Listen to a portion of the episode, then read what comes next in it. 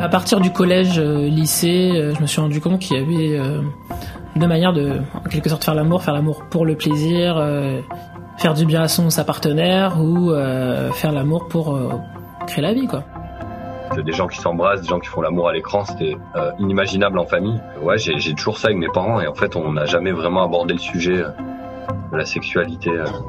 et même, j'ai du mal à imaginer la leur. Première fois, tout mouillé, tout machin, tout bizarre, le- plein de poils partout. Non, c'était pas terrible, terrible, terrible. Vous êtes-vous déjà demandé ce que faisaient les Français au lit?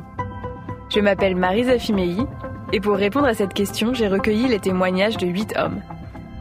Ils sont bi, homo, hétérosexuels et tous ont accepté de se confier sur leur sexualité. Dans ce premier épisode des Français au lit, un podcast tiré d'un documentaire Teva, vous entendrez Thomas, Florian et Michel Armand. Ils ont entre 25 et 74 ans, habitent en banlieue parisienne, à Lyon ou près d'Orléans, et ils nous racontent leurs premiers pas dans le monde parfois un peu angoissant de la sexualité. J'ai grandi dans un petit village euh, du Limousin, à proximité de Limoges. Quelques jours après le déconfinement, j'ai appelé Michel Armand, 74 ans. Il se trouvait dans son pavillon situé dans le Loiret, mais c'est pas là qu'il a grandi. Enfant, Michel Armand vivait entouré de champs et d'animaux, dans une atmosphère très la guerre des boutons, comme il le dit. C'est dans ce cadre bucolique qu'il découvre la sexualité. Enfin, la reproduction. Les premiers qu'on rencontre en général sont les chiens. Parce que les chiens sont en général en plus ou moins en liberté et euh, c'est les chiens qu'on découvre les premiers en train de grimper sur leurs copines. Bêtement, comme tous les gamins ont rigolé parce que la plupart du temps, euh, quand ils, en fin de rapport, quand ils étaient collés, euh, les vieux les séparaient à coups de seau d'eau. Mais euh, après, ben, on se posait des questions et puis euh, et puis voilà, quoi, on posait les questions aux plus grands en général. On leur demandait ce qu'ils étaient en train de faire, mais on en avait entendu parler tout, tout petit, donc on savait bien que c'était euh, qu'ils étaient en train de couvrir leurs copines pour avoir des petits chiens après. Il n'y avait pas de cours d'initiation à la sexualité à cette époque-là. C'était euh, la nature qui vous formait. Les questions, Thomas, 25 ans, les posait à ses parents. J'étais petit à cette époque, je devais avoir euh, 8-9 ans. Et euh, comme n'importe quel enfant de mon âge, je me posais pas mal de questions sur euh, comment se passe la reproduction entre un homme et une femme, comment on fait les bébés, voilà, les, questions euh, de la vie, en quelque sorte. Et euh, j'étais quelqu'un de...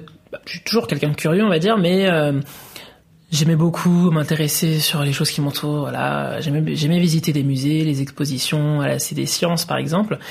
J'allais souvent avec mes parents, et ça a pas mal aigué ma, cur- ma curiosité, on va dire. Donc je me posais pas mal de questions, et un jour, euh, j'en parlais à mes parents. Il me semble que c'était à mon, à mon père, oui, et puis à ma mère également. Les deux parents, j'en ai parlé. Euh, J'aurais demandé, oui, euh, comment on fait les bébés, comment ça se passe, la reproduction. euh. Forcément, ils étaient un peu gênés, mais aussi amusés. Et euh, pour répondre à mes questions, sans que ce soit eux qui y répondent, euh, mes parents m'ont offert euh, le guide du zizi sexuel. De, ça a été écrit par le dessinateur de Titeuf, Zep. Et euh, donc à mon âge, avoir ça entre mes mains, euh, limite c'était un super cadeau quoi. Donc, euh. Pour Florian, un tel cadeau était inimaginable. Quand je l'ai appelé, il était à Toulouse et il m'a raconté comment ça se passait avec ses parents à l'heure des premiers questionnements. Il y avait vraiment une énorme gêne euh, dans le salon quand il y avait euh, une scène d'amour, euh, si peu intense soit-elle, à la télé. Il y avait toujours un- une petite réflexion. C'est, mais c'est quoi ce film? C'est n'importe quoi.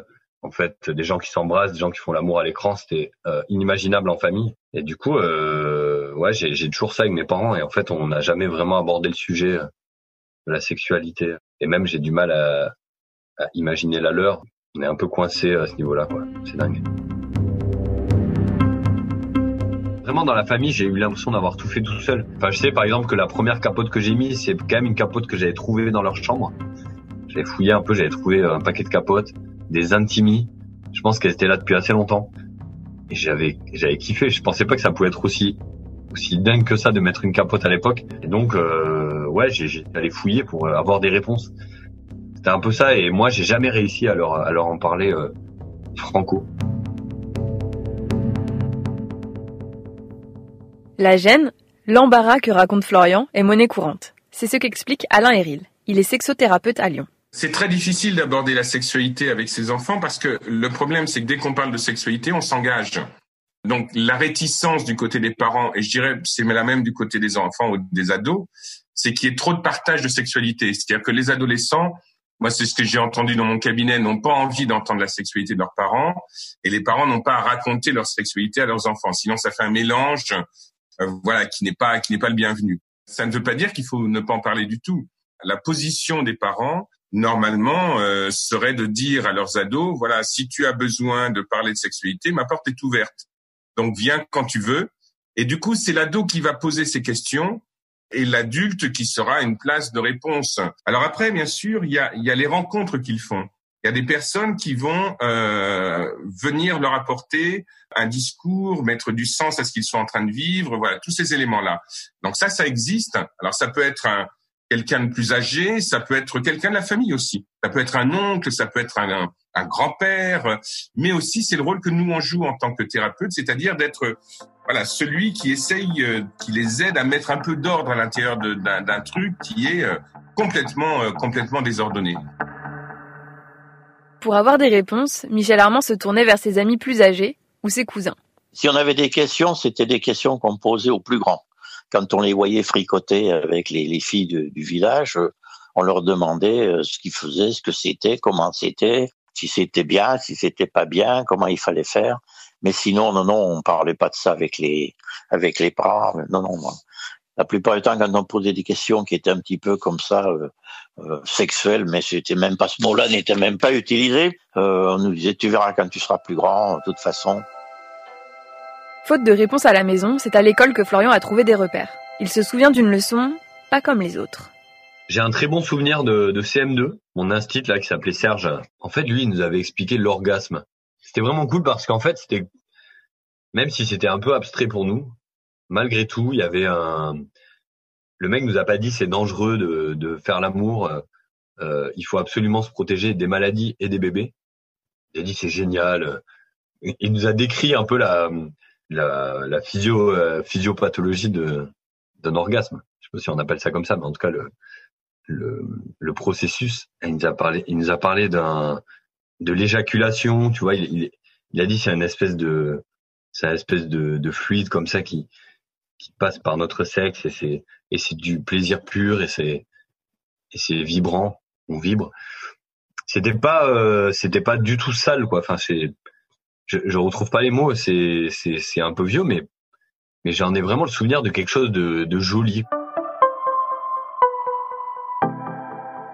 pour moi, ça a mis une nouvelle dimension, ça a mis une dimension physique euh, dans le dans l'amour, quoi. En tout cas, parce que lui, il, il, il, mélangeait amour et sexe, et ça ça a mis euh, ça a mis un peu ça. À quoi ça sert euh, le sexe D'avoir un sexe, est-ce que c'est juste pour faire pipi, ou est-ce que c'est aussi pour euh, pour se faire du bien?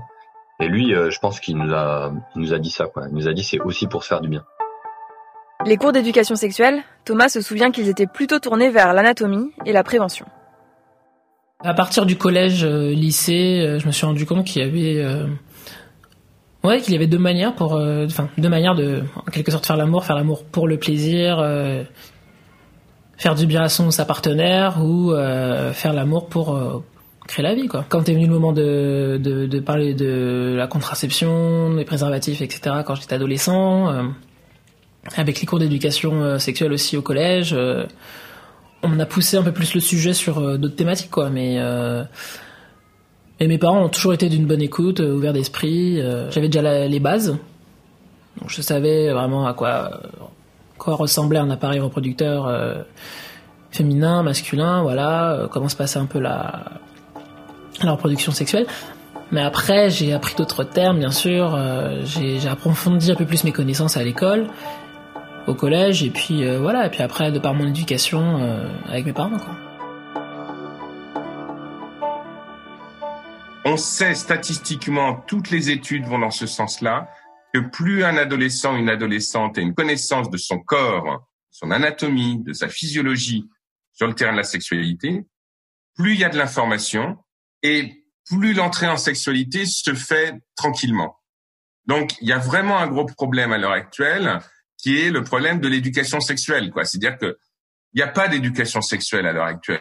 Il y a une éducation à la prévention sexuelle, il n'y a pas d'éducation sexuelle. Et tout d'un coup, on en parle comme si c'était dramatique, comme si c'était problématique, comme s'il y avait forcément de la douleur, de la violence et tout ça. Et, et, et on est encore très mal à l'aise avec cette, cette notion de sexualité qui n'est euh, que pour le plaisir. Et ça, ça touche les hommes, euh, ça touche aussi les femmes. Et, euh, et, du coup, et les hommes sont enfermés dès l'adolescence dans euh, une notion de performance, une notion de réussite euh, qui, qui, qui met du stress de façon absolument considérable. Et ensuite, euh, par rapport à ça, c'est évident que l'entrée dans la vie sexuelle, donc qui se fait a priori à l'adolescence pour la, la, la, les trois quarts des gens, euh, si ça se passe mal, on, il va y avoir des conséquences. Alors, ça ne veut pas dire que ça va créer de la pathologie énorme. Chez certaines personnes, oui, mais ça nous marque. C'est-à-dire que le, le, la genèse de notre sexualité, euh, elle va euh, forcément se retrouver ensuite à l'âge adulte. C'est une période qui est pas facile parce que parce qu'évidemment l'adolescence, elle est, elle est, elle, elle s'ordonne beaucoup autour de la première fois. La première fois, Michel Armand n'y était pas vraiment préparé. Mon premier rapport sexuel avec pénétration, euh, j'avais 14 ans. C'était le jour du, du résultat du certificat d'études. J'étais parti à l'école communale chercher les, les résultats et j'avais bien vu qu'il y avait une plus grande que moi, même bien plus vieille que moi, qui euh, me trouvait mignon, qui euh, me faisait des bisous, m'avait appris à embrasser avec la langue et tout ça. Et quand je suis revenu de, avec les résultats du certificat d'études, eh ben, je suis passé à la casserole. On s'est retrouvé euh, euh, dans un petit bosquet, euh, pas très loin de chez moi. Et puis, euh, ben voilà quoi. Donc là, je me suis fait dépuceler. Première fois pas terrible, je dis oh, bon si c'est ça, euh, puis ce truc-là, tout mouillé, tout machin, tout bizarre, plein de poils partout, non, c'était pas terrible, terrible, terrible. Et alors, euh, je sais pas, euh, ça a pas dû durer des minutes et des minutes d'ailleurs, parce que j'étais tellement pressé, et tellement euh, excité que ça a dû trois quatre secondes, ça a bien dû suffire.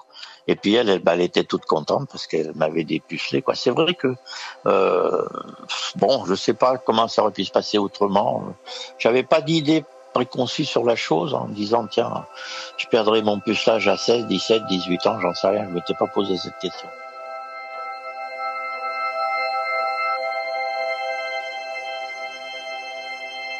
Pour Thomas et Florian, la première fois était moins surprenante.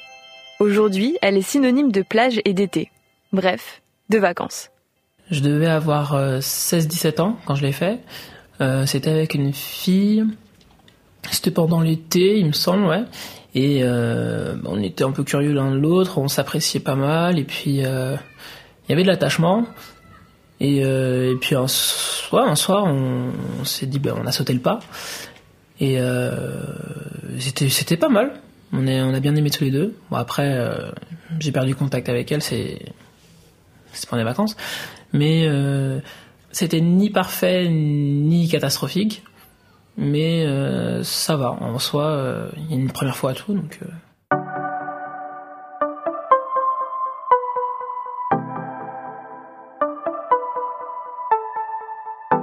Stéphanie, on s'est rencontrés en vacances en Espagne, sur la plage, quand on était du même camping. elle était avec sa sœur et en fait, elle m'avait abordé. Elle parlait pas français. Du coup, on parlait anglais, donc il y avait euh, une espèce de dimension euh, complètement romanesque. C'était un premier rapport euh, sans éjaculation, sans orgasme et sans sans vraiment de plaisir non plus. Enfin, c'était c'était un peu déconnecté. C'était c'était c'était assez ouf. J'ai pas eu du tout de vraiment de plaisir. C'était très mécanique. J'ai galéré avec le, le préservatif. J'étais pas déçu du tout. J'étais juste, je me suis dit, c'est bizarre. J'ai l'impression d'avoir déjà fait ça. Hein j'avais vraiment la sensation d'avoir déjà fait l'amour en fait la première fois où j'ai fait l'amour. Pour pas citer euh, pas citer un, un, auteur mais j'ai passé des, des, jours entiers des nuits entières à m'imaginer euh, ce moment-là quoi. Et c'était euh, c'était pas grave. En fait la suite était fabuleuse encore plus et ça n'a jamais arrêté d'être d'être fabuleux. Vous venez d'écouter le premier épisode des Français au lit. Vous pouvez retrouver cet épisode et tous les suivants sur le site rtl.fr et sur toutes vos plateformes d'écoute préférées. Dans le prochain épisode, nous entendrons Andrew, Laurent et Jean-Charles qui nous parleront de leur rencontre avec la masturbation et de la place qu'occupe cette pratique aujourd'hui dans leur vie sexuelle.